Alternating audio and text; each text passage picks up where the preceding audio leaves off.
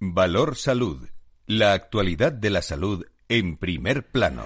Comienza un tiempo de radio y comunicación con la salud y la sanidad como protagonistas, información y reflexión con nuestros contertulios. Son expertos y diversos en su procedencia, pero son los mejores.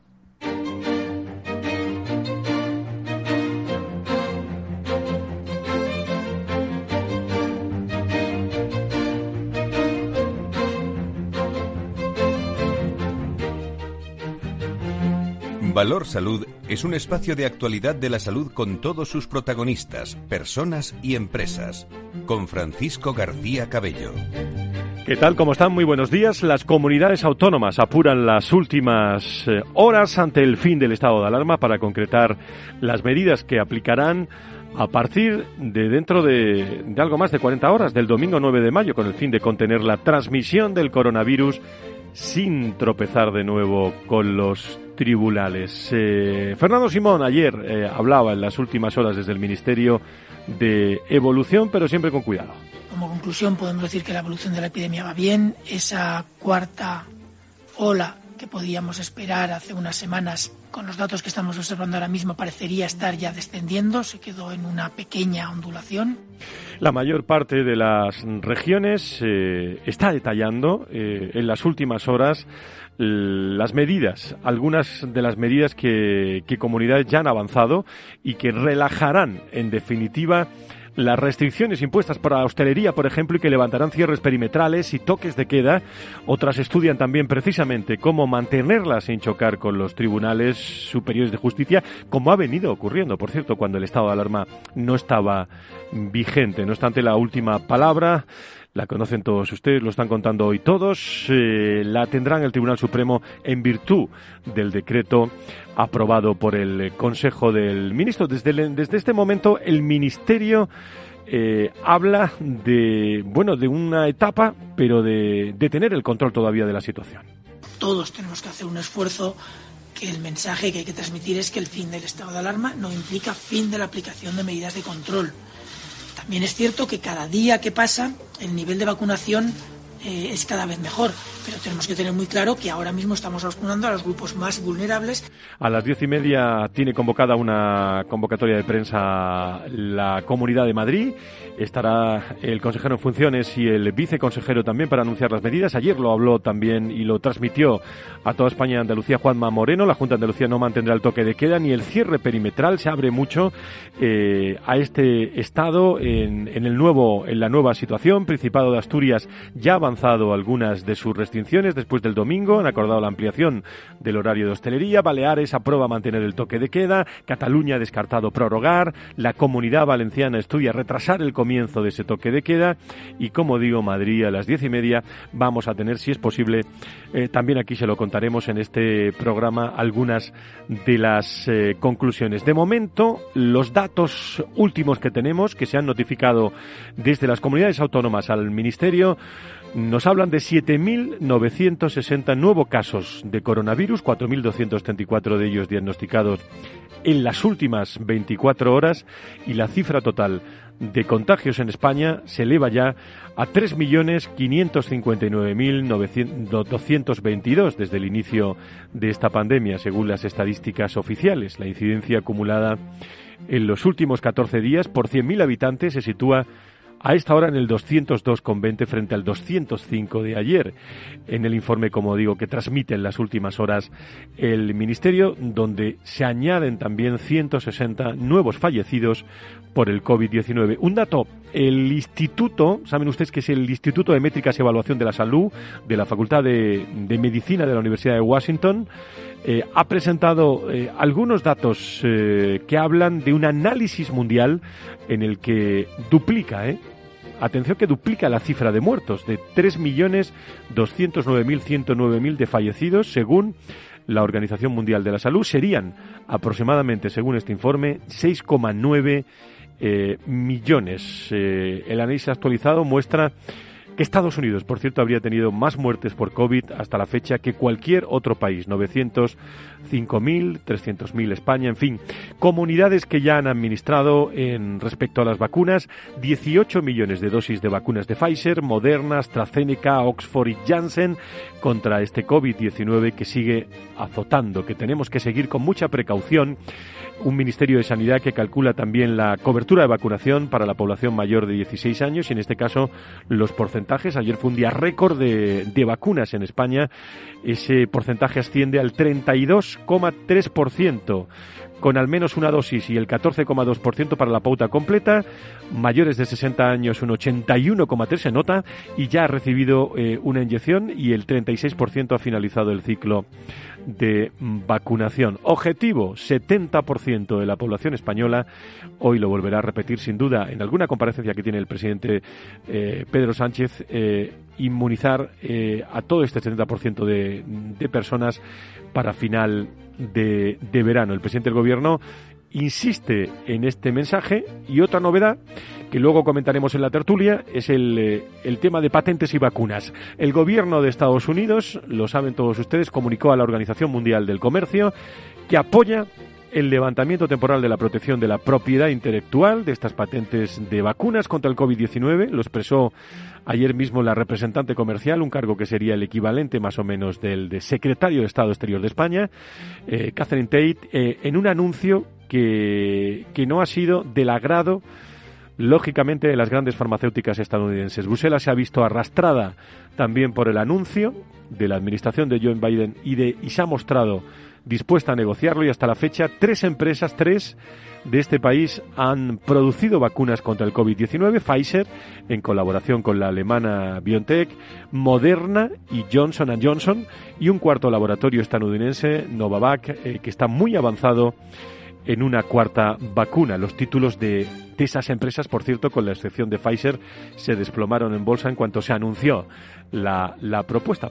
Moderna cayó un 10%, Novavax cerca del 9% y BioNTech el 6%. En teoría, ese levantamiento de los derechos de propiedad intelectual permitiría que los países en vía de desarrollo pudieran fabricar sus propias vacunas. Pero claro, surgen muchas cepas, eh, continúan eh, el coronavirus por todos los rincones. ¿A qué ritmo vamos? ¿Cómo se está haciendo? Todo un debate en el que hoy se va a referir sin duda alguna también el presidente del gobierno Pedro Sánchez, que trasladará a la Cumbre Social Europea, que comienza por cierto hoy en Oporto, las propuestas de, de España ante el debate sobre esa suspensión de las patentes de las vacunas suscitado en Europa. Hoy nos vamos a acercar a conocer también en este programa en profundidad el mundo de la salud mental y las eh, emociones, cómo las tiene usted, en qué grado con este coronavirus. Eh, lo vamos a contar a partir de las diez y media y vamos a insistir hoy en una enfermedad, en la osteoporosis. Eh, sabremos mucho más. Es una enfermedad esquelética en la que se produce una disminución de la densidad de masa ósea y que vamos a conocer muchos más detalles de investigación que se están dando en España. las 10 y 13, las 9 y 13 en las Islas Canarias, enseguida la salud mucho más cerca con pacientes, profesionales, industria, médicos, todo en directo.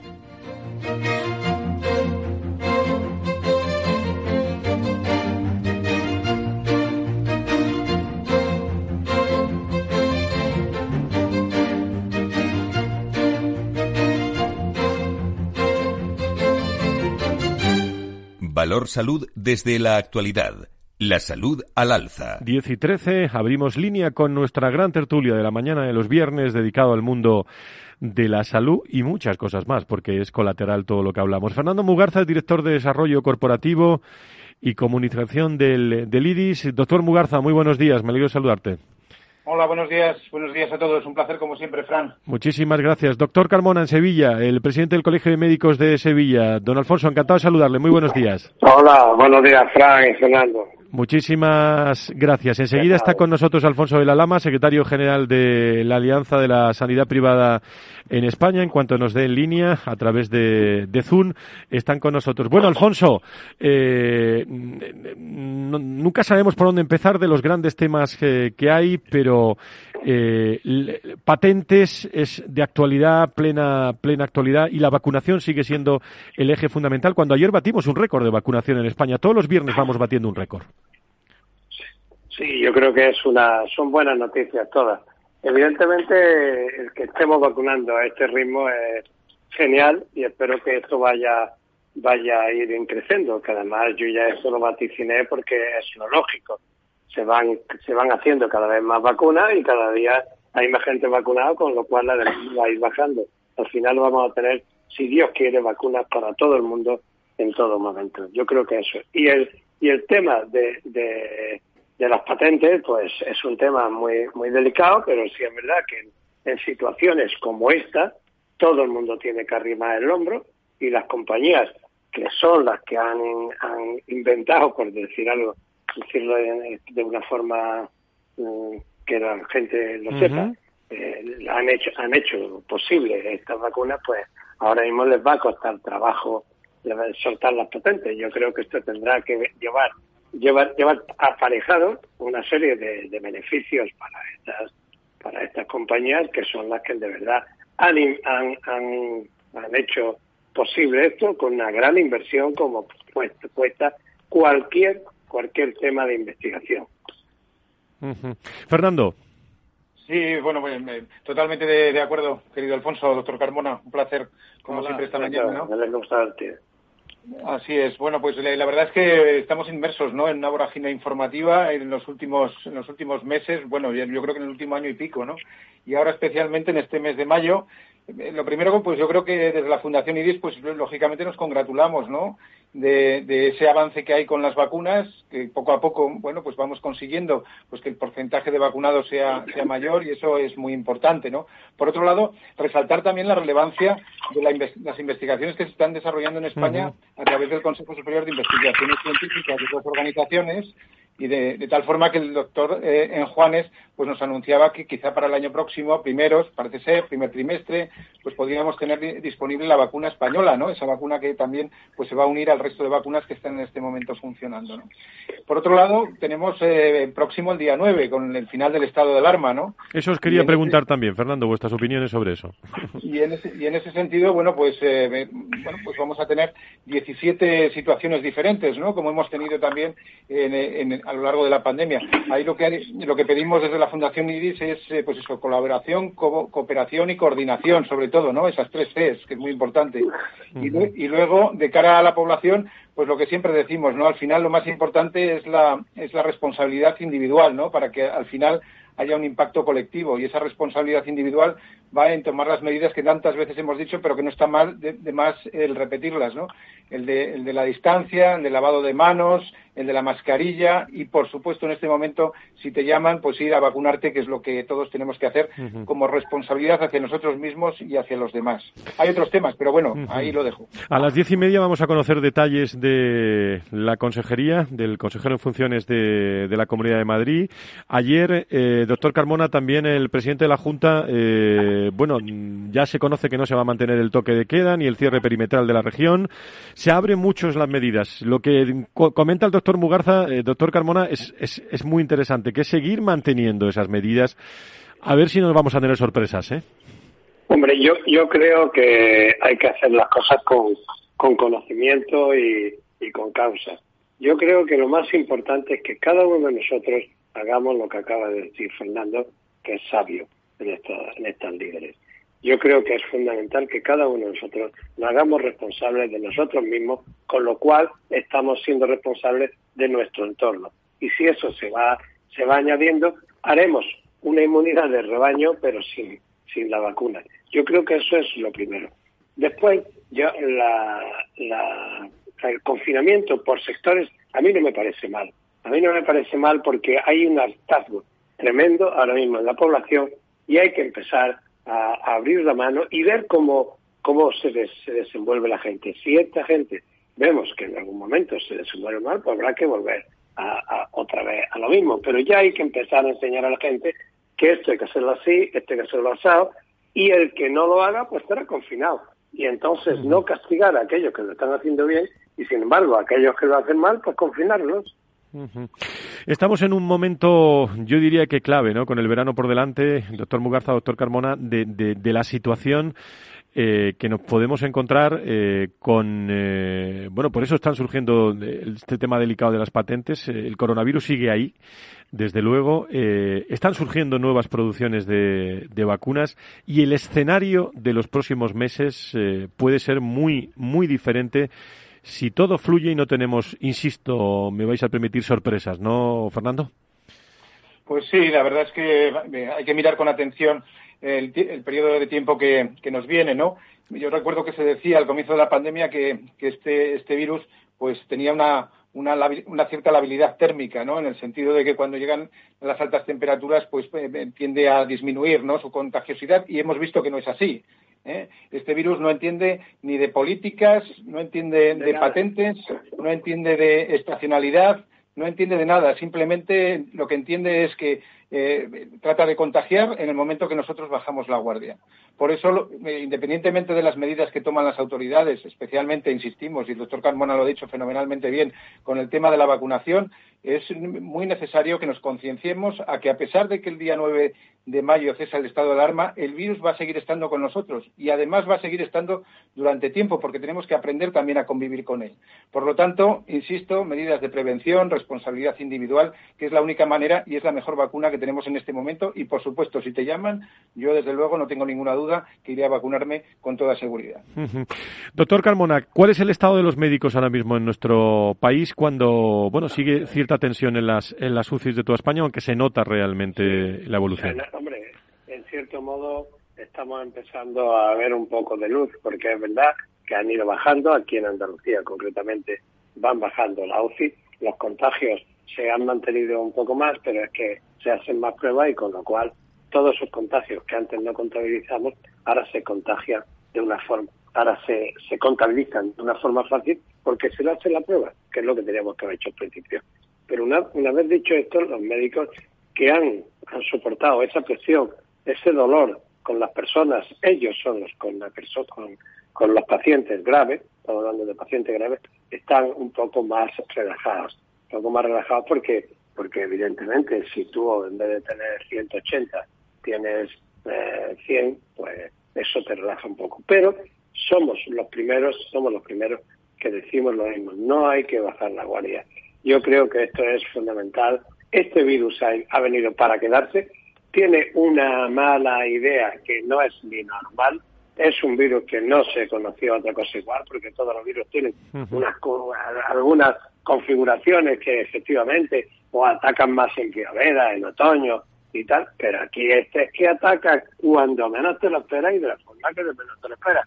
Y si además se mete contigo y ve que no se cambia y, y se va cambiando por país, como si está como que estuviera aprendiendo idiomas. Yo creo que esto es una de las de las grandes bazas que tiene el virus que nos está sorprendiendo a todos los que nos gusta un poco la investigación. Bien, es verdad que se está aprendiendo mucho de las vacunas y todas estas, estas variables que se están haciendo ya van a conferir que se vayan haciendo vacunas cada vez más eficaces y que evidentemente estas vacunas van a tener que pasar como con la gripe. Habrá que irse revacunando posiblemente de año en año. Ya iremos viendo. Lo que sí pediría a todos y sobre todo a, a los estados que ahora que hay tanta masa, tanta masa de, contagiada, tanta masa que ha pasado la enfermedad, tanta masa que se está vacunando. Señores, hagamos estudios, hagamos, hagamos estudios de cómo se está comportando, porque si nos pasa lo mismo que cuando hicimos en un principio que no se hicieron autopsias, que tenían que haberse hecho autopsias desde el primer muerto, pues entonces no, no aprendemos. La medicina y la ciencia tiene que ver evidencias, y esa evidencia nada más que se puede hacer con ensayos, estudios, etcétera. Y eso es lo que yo pediría, que hicieran estudios a gran escala que nos van a dar una información de cómo es el comportamiento del virus y por dónde tenemos que atacarle. Creo que tenemos eh, conexión. Eh, sí, dime, dime, Fernando, que querías decir algo. Sí, nada, nada, simplemente muy breve, eh, eh, sumar a lo que ha dicho el doctor Carmona, ¿no? En el tema de, por supuesto, la importancia de los estudios y recalcar que en este momento también las compañías farmacéuticas están en una, una carrera, en una espiral tremenda de investigación y de innovación, no solamente en el tema de la prevención a través de la vacuna, sino también a través de los tratamientos específicos para para este virus SARS-CoV-2. ¿no? Y en ese sentido hemos tenido noticias también a través de los medios de comunicación de que, por ejemplo, laboratorios Pfizer, ¿no? que fue, bueno, es uno de los que de los laboratorios que tiene la vacuna, en este momento pues está eh, desarrollando un medicamento que iría específicamente al tratamiento de este virus. Y yo creo que esa vía también es muy importante que consigamos también tratamientos específicos aparte de la vacunación. Eh, Alfonso de la Lama, secretario general de la Patronal de la Sanidad Privada en España, de, de ASPE. Alfonso, ¿cómo estás? Muy buenos días, bienvenido. Buenos días, Fran. Buenos días a todos. Muchísimas gracias. Bueno, en esta línea, en esta línea de colaboración público-privada, y ahora hablaremos más. Eh, ayer, precisamente, Fátima Báñez, la presidenta de la Fundación COE, hablaba de esa investigación de la COE con las mutuas eh, y la posibilidad de desarrollar mucho más las vacunas en las organizaciones, en las empresas, digo, con los empleados. Bueno, pues, desde el principio hemos insistido en que se utilicen todos los recursos para vacunar. Este es un recurso más, no es, no es la sanidad privada, es, un acuerdo con el Ministerio de Seguridad Social, la Fundación de COE y las mutuas de de trabajo para vacunar dentro de las empresas, pero según el calendario público. Pero sí nos gustaría un acuerdo similar entre el Ministerio de Sanidad y la sanidad privada para seguir aumentando la, la capacidad de vacunación. Bueno, estáis en ello, ¿no? estamos en ello. De hecho, hay algunas comunidades que sí. Vosotros o el ministerio, eh, Alfonso, vosotros. pues ya se está, se está, vacunando en los hospitales a los, a los enfermos más graves o, crónicos y bueno, pues sería un ejemplo a seguir en otras comunidades. Eh, eh, desde esa colaboración público-privada, la sanidad privada, especialmente en Madrid, que vamos a tener noticias a las diez y media de, nuevas medidas, eh, yo creo que es, que es evidente esa, esa colaboración ¿no? entre lo privado y lo público. En, el caso de la, de la Comunidad de Madrid, Alfonso. Sí, absolutamente. y, bueno, yo ahí estoy de acuerdo con lo que ha comentado antes antes Fernando, ¿no? Que en toda esta realidad que nos viene encima de 17 realidades, pues necesitamos coordinación y, colaboración, ¿no? Y desde luego la, sanidad privada, como siempre, está ahí trabajando y está dispuesta a ayudar a, la parte pública y desde luego a seguir a seguir actuando con normalidad y atendiendo a sus pacientes.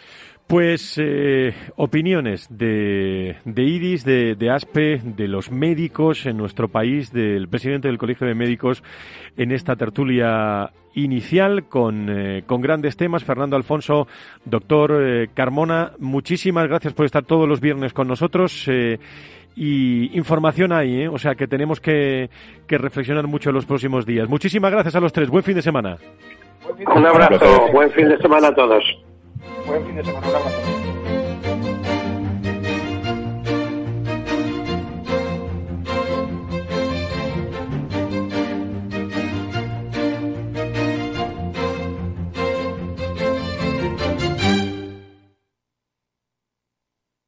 Si tu lado emocional dice, invierte en robótica, sabes que es un sector en crecimiento, y tu lado racional dice, no tienes tiempo de crear una cartera desde cero y si te la gestionan otros, te cobrarán mucho en comisiones. En Renta 4 Banco te lo ponemos fácil. Con el nuevo servicio de gestión óptima, contrata nuestras carteras temáticas 100% online, con una comisión de gestión de solo 0,25%. Entra en r4.com o en cualquiera de nuestras oficinas y descubre todas nuestras carteras. Tu lado emocional y racional por fin se unen. Renta 4 Banco, tu banco especialista en inversión. Frente a los impagos, vitamina D, la fórmula de información empresarial exclusiva de Informa para minimizar los riesgos y facilitar la toma de decisiones. Descubre Data Powered by Informa, la solución perfecta para tu negocio. Consulta al especialista en Informa.es. Qué ganas de tomarnos un aperitivo al solecito. Sí, qué ganas de aire libre.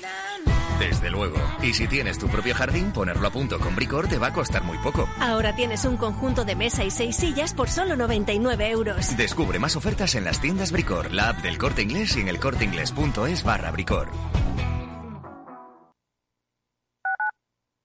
Tu radio en Madrid 105.7, Capital Radio. Memorízalo en tu coche. Las vacunas son seguras y la mejor alternativa para acabar con la pandemia. Eres parte de la solución. Vacúnate. Hay que vacunarse. Comunidad de Madrid. Los robots escuchamos Capital Radio. Es la radio más innovadora.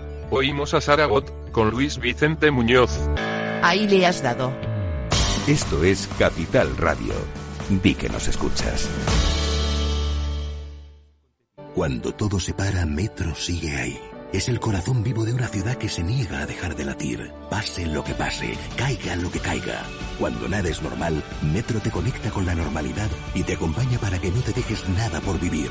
Ahora y siempre, la vida se mueve en Metro. Metro de Madrid, Comunidad de Madrid.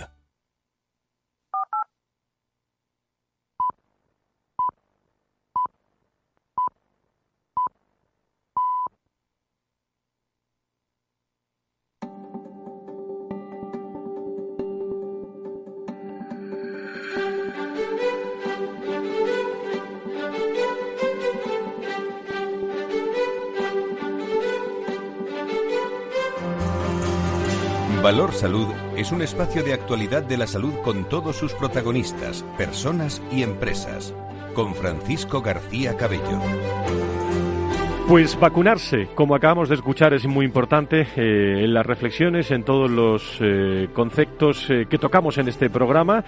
El trayecto está siendo largo para muchos como una etapa eh, de cualquier vuelta ciclista y todo apunta también a que aún quedan por pedalear varios puertos, ¿eh? como se publica en algunos medios de comunicación esta mañana. Se cumplen seis meses desde que el Gobierno central decretara el ya eh, interiorizado estado de, alarma. Vamos a tener mucha información el domingo. Se abren muchas comunidades autónomas, más que nunca. Precaución, distancias, eh, mascarillas, confianza pero manteniendo también muy cerca de que tenemos y seguimos teniendo este coronavirus entre nosotros. Y una de las consecuencias de, este coronavirus eh, están siendo evidentemente el, eh, pues todo lo que está ocurriendo con las patentes de las vacunas y eh, que vamos a tener mucha información también a lo largo de, de las próximas horas, pero la salud mental el estado de, todos los que estamos conviviendo en organizaciones, en empresas, en hospitales, en, eh, con pacientes, con doctores, con, eh, con médicos, pone eh, a, la, a, la, salud, al miedo, al estrés, a la irritabilidad, al hastío, fruto también de la primavera, por cierto, son solo algunos de los síntomas que la población ha ido desarrollando. Tras verse afectado por esta nueva situación, en casos extremos muchos han visto como el ajetreado año que hemos vivido le han desarrollado eh, bueno síntomas también de ansiedad, cuadros depresivos, eh, en fin, hay muchos datos sobre eso. Invitado esta mañana a desayunar con nosotros a Cristín Luz, directora general de Stimulus, eh, que está con nosotros, empresa que se dedica a todo eso. Quería Cristín, me alegra mucho de saludarte en estos estudios en directo con nosotros. Muchas gracias por estar. Muchas gracias, Fran. Encantada de saludarte también. El tema central, la salud mental, ¿no? En el trabajo sois expertos en esto, en la situación actual. Eh, analicemos, eh, Cristín, el impacto ¿no? de la crisis sanitaria en la salud mental. Se está hablando mucho, pero ¿cuál es tu percepción sobre esto? Em, es verdad que la salud mental en el trabajo está, está cogiendo una, una, una importancia cada vez más, eh, cada vez más importante, una, una toma de conciencia mayor en las empresas españolas. Llevamos 11 años con Stimulus apoyando, apostando por la importancia de la salud psicológica en el trabajo y lo cierto es que todo se ha acelerado en este último año. Ahora vemos ahora vemos cómo las empresas toman en consideración lo importante que es cuidar de la salud mental, apoyar a sus empleados, desarrollar nuevas competencias para evitar para, para, para mm, eh, fomentar eh, organizaciones más saludables. O sea que eh, hemos visto totalmente un cambio de paradigma que acompaña este cambio de la de empresa, ¿no? Esta empresa del futuro que se está diseñando ahora mismo. Em, hay, eh, hay, estudios eh, que demuestran, por ejemplo, Lancet lanzó un estudio en febrero que, que, demuestra un incremento del malestar psicológico eh, en comparación con los últimos años, especialmente en la franja de edad de, de 18 a 34 años. Em, sin embargo, es todavía em, es difícil poder comparar a nivel internacional pues eh, todos estos datos y creo que em, hay cada vez más investigaciones que están ahora mismo en curso que nos van a ir eh, alimentando y demostrando lo que ya estamos todos percibiendo, es decir, la importancia que está ahora que, tienen ahora el, papel eh, de las organizaciones en cuidar de la salud psicológica, la salud mental como un reto principal en el momento que estamos viviendo. Al final todos convivimos, eh, Cristín, y en las empresas mucho más, eh, el papel de las empresas en cuidar del bienestar en el trabajo, eso es salud, la salud se ha convertido en, eh, en un elemento clave, en las organizaciones, ya no solo para el, director de prevención o el director médico, sino para toda la, la organización. Hemos visto como ayer mismo la presidenta de la Fundación eh, COE, Fátima Báñez, anunciaba también eh, a través de las mutuas de trabajo para, bueno, para vacunar, vacunar y vacunar, que es lo que nos decía aquí el presidente de la COE. Eh, Antonio Garamendi, el Día Mundial de la, de la Salud. yo creo que el papel de las empresas en cuidar ese bienestar va a ser eh, claro, evidente y sobre todo de mucha innovación de futuro, ¿no? Es totalmente claro, es evidente y también hay que, hay que tomar en consideración el cambio que está, que está viviendo ahora la, la, organización del trabajo. Em, estamos hablando de, una nueva pandemia, una pandemia invisible, ¿no? Eh, todo el tema de la salud psicológica son los efectos colaterales del año que, que hemos vivido y que es totalmente em, totalmente increíble. Nadie podía eh, esperar el, el efecto que ha tenido todo este último año en la salud psicológica. Obviamente las empresas tienen un papel muy importante. ¿En qué sentido? Las empresas están ahí para poder conocer la situación, tener indicadores, medir, conocer el estado de salud psicológica de sus trabajadores para poder tomar medidas adecuadas. Segundo, formar, desarrollar competencias. ¿Por qué? Porque el, trabajo ha cambiado tanto que para cuidar de esta salud psicológica es importante también dotar a los empleados de nuevas herramientas y de nuevas competencias. Y, por supuesto, apoyar, porque todos lo sabemos, todos creo estamos afectados por esta circunstancia. La salud psicológica ahora mismo es el reto. Tú que conoces bien, eh, ¿qué le recomendarías a, bueno, todos somos trabajadores eh, y, todos los pacientes y todos los médicos, especialmente para el sector de sanitario, ¿no? Al cual nos dirigimos esta mañana desde una visión también de, de las de las personas. Danos algún consejo de esos que me das tú de vez en cuando eh, para mantener ese bienestar, esa salud mental ordenada, eh, en la medida de lo posible, claro. Podría dar muchos consejos para esto, pero quizás el principal es eh, em, buscar ayuda, ¿no? Pedir ayuda cuando se necesita, que todavía esto eh, puede ser difícil, puede ser culturalmente difícil, pero hay profesionales que pueden realmente ayudar a hacer frente a la, a la situación en la cual estamos. ¿Cuál es el futuro del trabajo y las competencias necesarias, eh, Cristín, para hacer frente, bueno, esto que llamamos nueva normalidad? Pues, eh, a ver, el trabajo se ha visto totalmente revolucionado por todo lo que hemos pasado. Hablamos de teletrabajo, hablamos de desconexión digital, hablamos de todas estas, estas eh, esta realidad de del trabajo que no tiene nada que ver lo que es hoy con lo que era antes.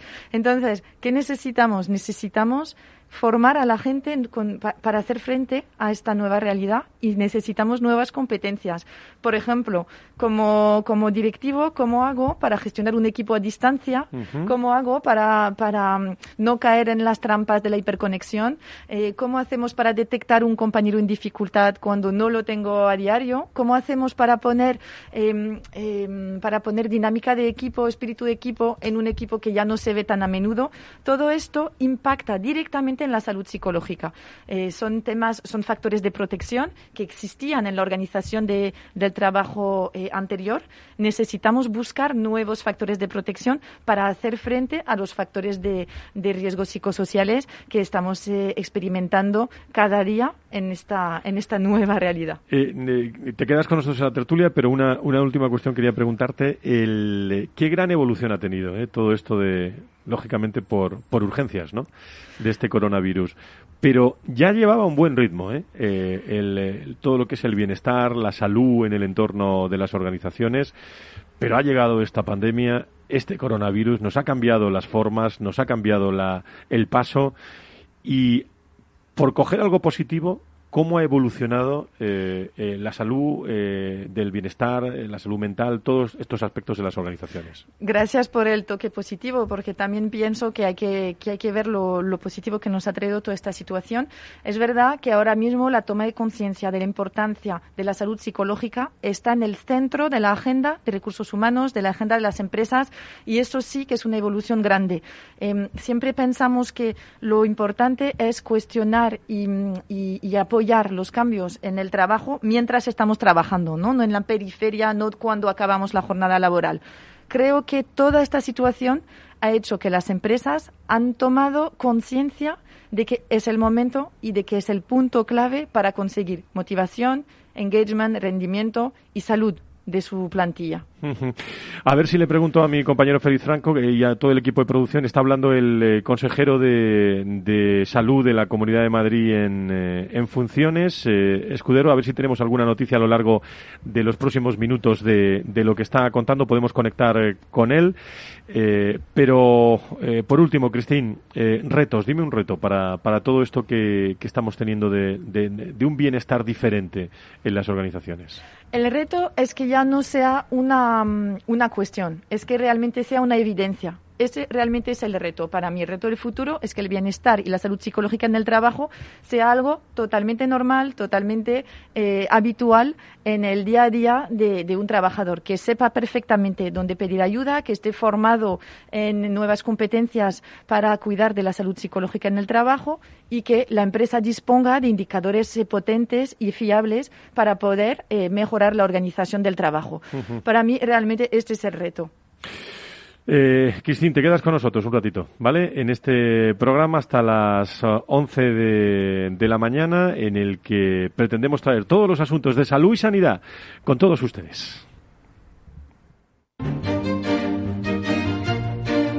Valor Salud desde la actualidad. La salud al alza. Las 10.40, eh, como digo, está hablando el, eh, el, consejero de salud de la Comunidad de Madrid, Escuredo, eh, en, funciones en estos, en estos momentos y, se están tomando medidas. La estás tomando en estos momentos. Luego están escuchando nuestros contertulios y, a ver si tenemos alguna, alguna información. Les dijimos que íbamos a hablar de la osteoporosis, que se ha convertido en una epidemia silenciosa, como podría ser, por ejemplo, la diabetes, que es importante tenerla en, en, cuenta porque es bueno analizar también qué prevalencia tiene y creo que tenemos en línea al doctor Carlos Raposo, profesor de farmacología en la Universidad Complutense de Madrid. Doctor Raposo, muy buenos días, bienvenido. Hola, muy buenos días. Bueno, pues eh, ahora hablamos del proyecto tan interesante de colosteo que me tiene que hablar, pero eh, ubiquemos la osteoporosis, cómo estamos en España y sobre todo eh, cuéntenos síntomas para todos nuestros oyentes en una enfermedad que, como usted decía y le he escuchado alguna vez, es muy silenciosa, ¿no?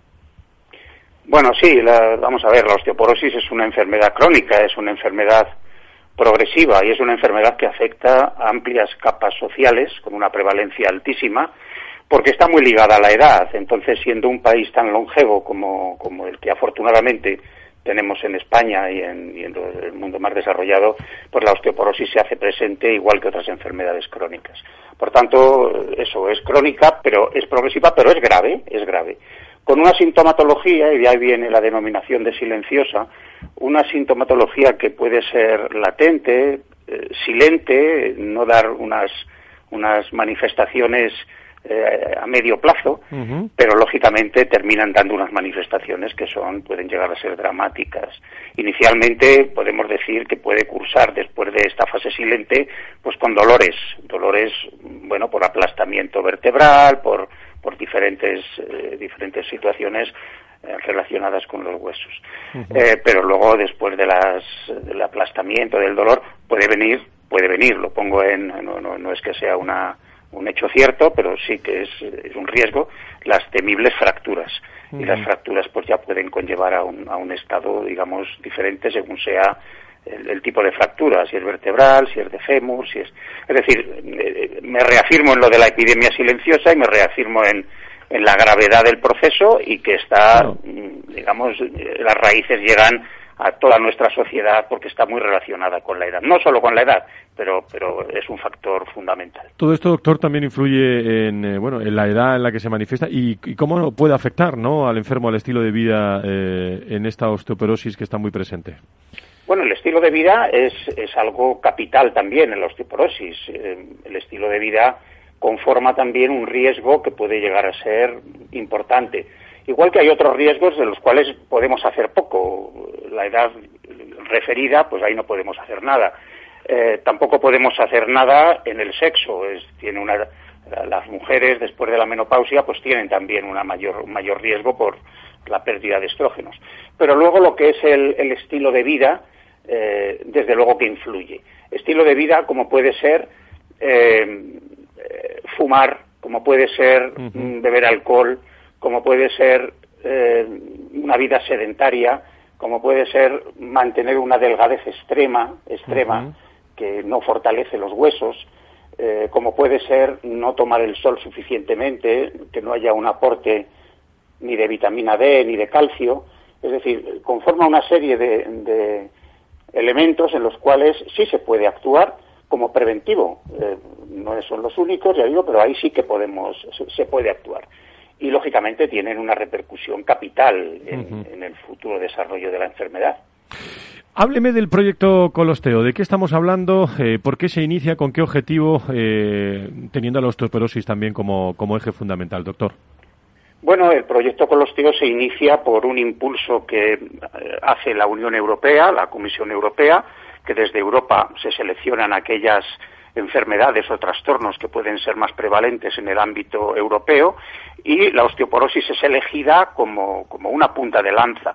Entonces, eh, desde Bruselas, desde la Comisión Europea, se tutelan proyectos para intentar investigar eh, qué situaciones pueden ir mejorando mm, y que la población no tenga tanto esta enfermedad. Bueno, pues ahí se inicia el, colosteo.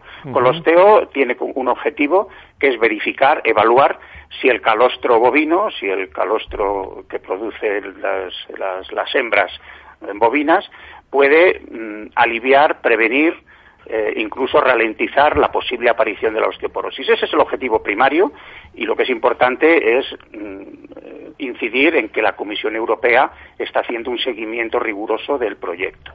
Entonces, ahí también lo que se quiere es que se intervengan, como es eh, un proyecto de ámbito europeo, que intervengan diferentes países. En nuestro caso, en el proyecto, eh, España, Portugal y Grecia, en el ámbito académico con universidades, en el ámbito empresarial con Saluris por España, BME por, por Grecia, y bueno, pues ahí se conforma la estructura o el marco de colaboración. Desde un punto de vista metodológico, lo que hacemos es eh, coger primero en líneas celulares, cogemos líneas celulares de hueso, óseas, eh, les producimos el daño semejante al que ocurre en la osteoporosis, es decir, les sometemos, por ejemplo, al, a tratamiento con corticoides, antes también dentro del estilo de vida, pues ciertos medicamentos pueden tienen la tendencia de producir osteoporosis. Bueno, pues nosotros dañamos estas células eh, para que tengan un comportamiento semejante a la osteoporosis y luego añadimos nuestro elemento de estudio, nuestro calostro, y vemos si este deterioro se detiene, incluso se revierte. Eso en células. Luego lo estamos haciendo en animales de experimentación, en, ratas, esto se está llevando en Portugal, y también en, humanos, esto se está llevando en Grecia. Entonces, todo esto conforma el estudio metodológico que hasta el momento está dando unos resultados excelentes eh, en cuanto a que efectivamente estamos viendo que el calostro puede, puede ser un, coadyuvante para el tratamiento ya establecido. Pues eh, ese es el proyecto, Colosteo. En 10 segundos, ¿qué hoja de ruta tienen, doctor? Bueno, la hoja de ruta es concluir los estudios, ya le digo que van formidables, eh, y bueno, hacer todos los trámites administrativos para que nosotros prevemos que después del verano pueda comercializarse, pueda tratarse como un nutracéutico eh, preventivo y, por supuesto, sin sustituir al tratamiento ya establecido, porque no pretendemos sustituir la medicación, pero sí ser un coadyuvante. Eh, la hoja de ruta es concluir estudios y poderlo comercializar después del verano como nutracéutico. Muy bien, doctor eh, eh, Raposo, don Carlos, profesor de farmacología de la Universidad Complutense de Madrid sobre este proyecto interesante y la investigación presente también en este programa y se lo queremos trasladar a todos nuestros, eh, nuestros oyentes. Muchísimas gracias por estar en directo con nosotros en este viernes. Gracias. Ha sido un placer. Adiós, buenos días. Buenos días. Pues nos vamos directamente a la tertulia final con Nacho Nieto y Antonio Burgueño y Cristín, eh, hoy que nos acompaña con todos eh, nosotros, Cristín Luz, que está también en directo, y con los tres nos vamos a ir al final del programa comentando todos los detalles de la jornada.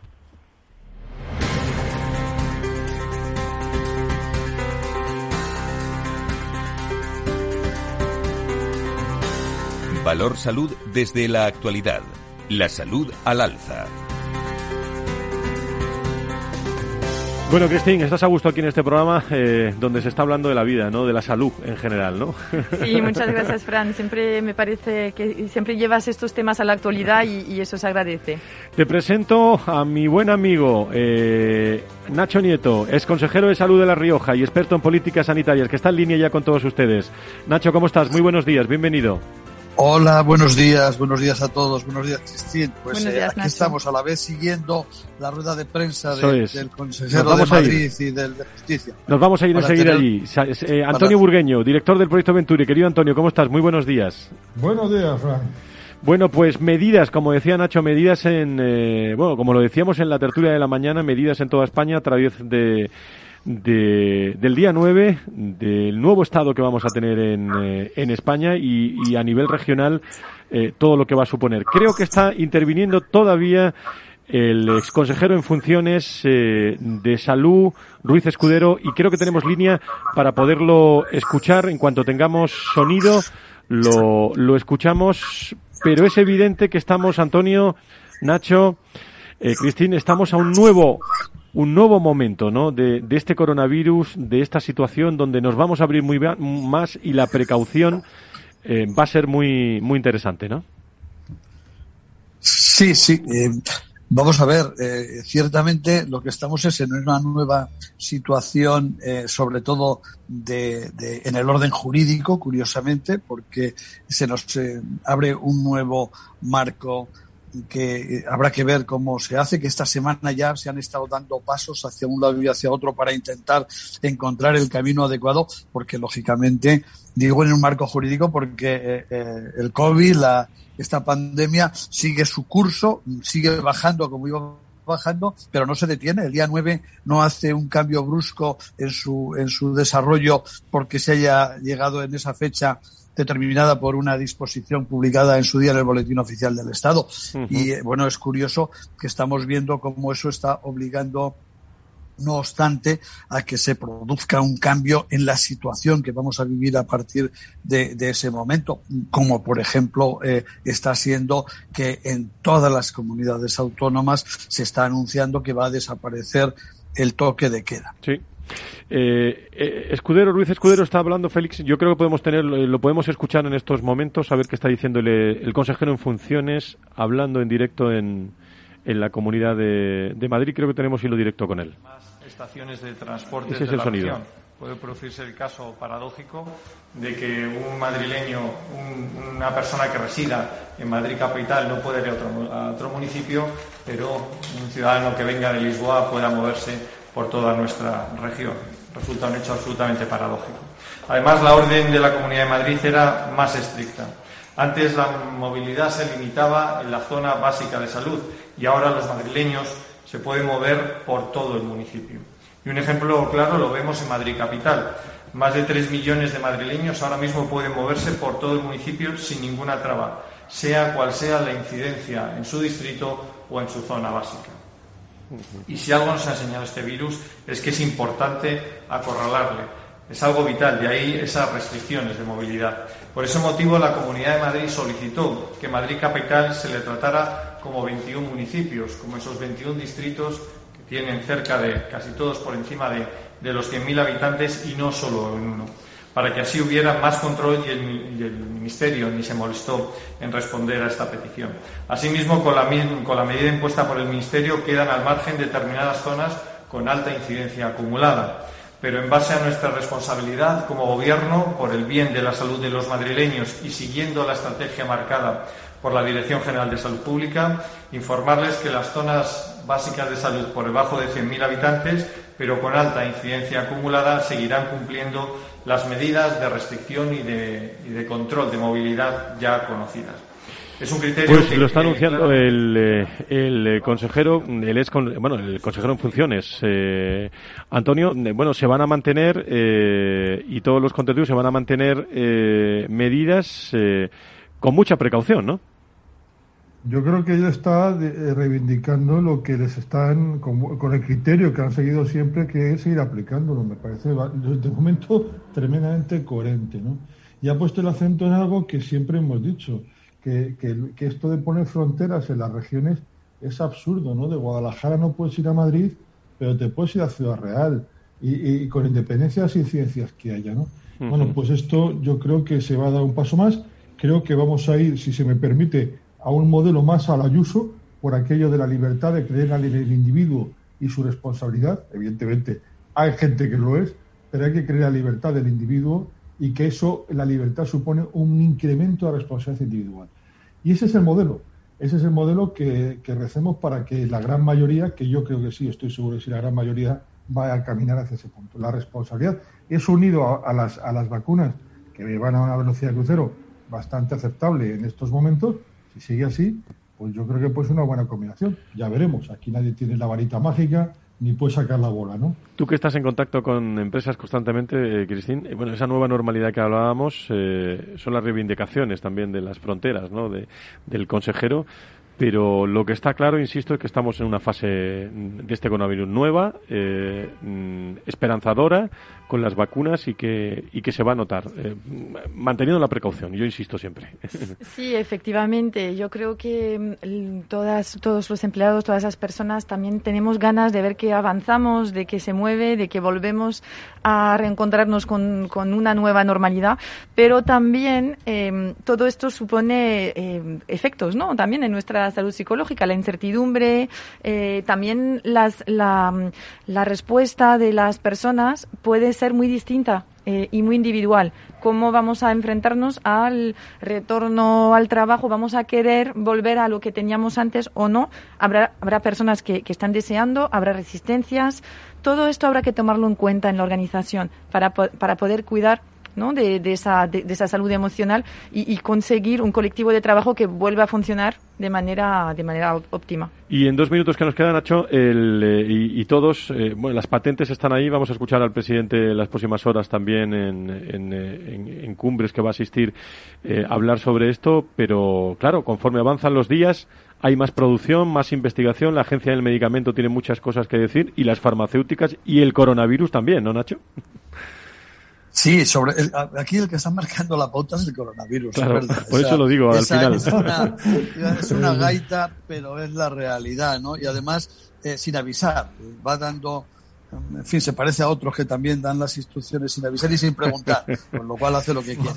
Pero eh, en, en todo caso, lo que lo que con las vacunas, evidentemente hacen falta más vacunas, hacen falta muchas vacunas y aclararnos, porque ahora mismo si la vacunación no corre más es por porque hay un cierto lío eh, entre cada vacuna a quien se le pone los rangos de edad, eh, los colectivos a que son aplicables unas u otras. Eso hace, mm, primero, produce un despiste eh, generalizado, hace muy complicada la organización para, para las propias vacunas y, desde luego, de organizar a, las personas, a la población, para que puedan, mm, para aplicarles la vacuna que se está eh, en cada momento determinando. Es verdad que empieza a haber también un movimiento eh, que se pide y que lo tenemos ahí, de que se empiecen a generalizar más el uso de las eh, vacunas y eso sin ninguna duda también va a favorecer muchísimo que corra todavía más esa esa vacunación para volver a esa, no sé si nueva normalidad o la vieja normalidad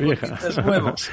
Antonio, algo más, que, Antonio, algo más que decir en 30 segundos prácticamente. en 30 segundos he estado escuchando a Cristín, el efecto salud mental de la, pandemia.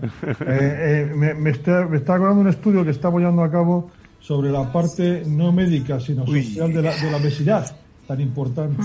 Y, todo esto, y todos estos eh, problemas mentales que haya anunciado tienen un impacto brutal en la obesidad y estos nuevos cambios de hábitos de volver a casa, comer fuera. No, no, eso es pues vital. Afecta, tremendamente la alimentación. Muy importante. Y está unido a la salud mental. Pues a ver si os sienta bien. mientras que la escuchaba, que me ha encantado. Porque... A ver si os sienta bien este jarabe de palo para acabar, eh, esta canción de, de Los Ángeles que visten de blanco.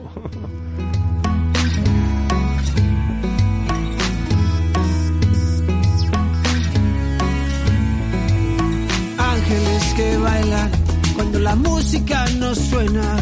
Con todos los musicales acabamos siempre para esa esperanza, para esa alegría también del fin de semana. Cristín Luz, directora general de Stimulus, gracias por estar con nosotros. Hasta otro día. Muchas gracias. Gracias. Nacho Nieto, cuídate mucho. Nos escuchamos el viernes. Seguimos la actualidad durante toda la semana. Un abrazo muy fuerte. Ahí estamos, ahí seguiremos. Ahí seguiremos, gracias. Querido Antonio, también un abrazo muy fuerte. Nos esperan muchos, muchos retos en materia de salud y sanidad. Gracias. Vamos con todos ellos. Gracias. por nuestro anito. Gracias. Los viernes, salud y sanidad aquí en Capital Radio. Eh, puede conectar con nosotros o darnos algunas sugerencias en Valor Salud. Que sean felices. Estamos muy pendientes del coronavirus y de todas las medidas. Gracias por estar con nosotros. Hasta el viernes. Buen fin de semana. Cuídense.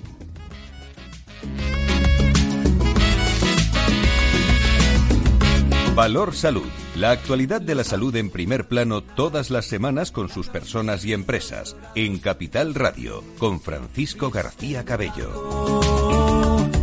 Los ángeles no tienen alas, ni lazos ni rizos dorados.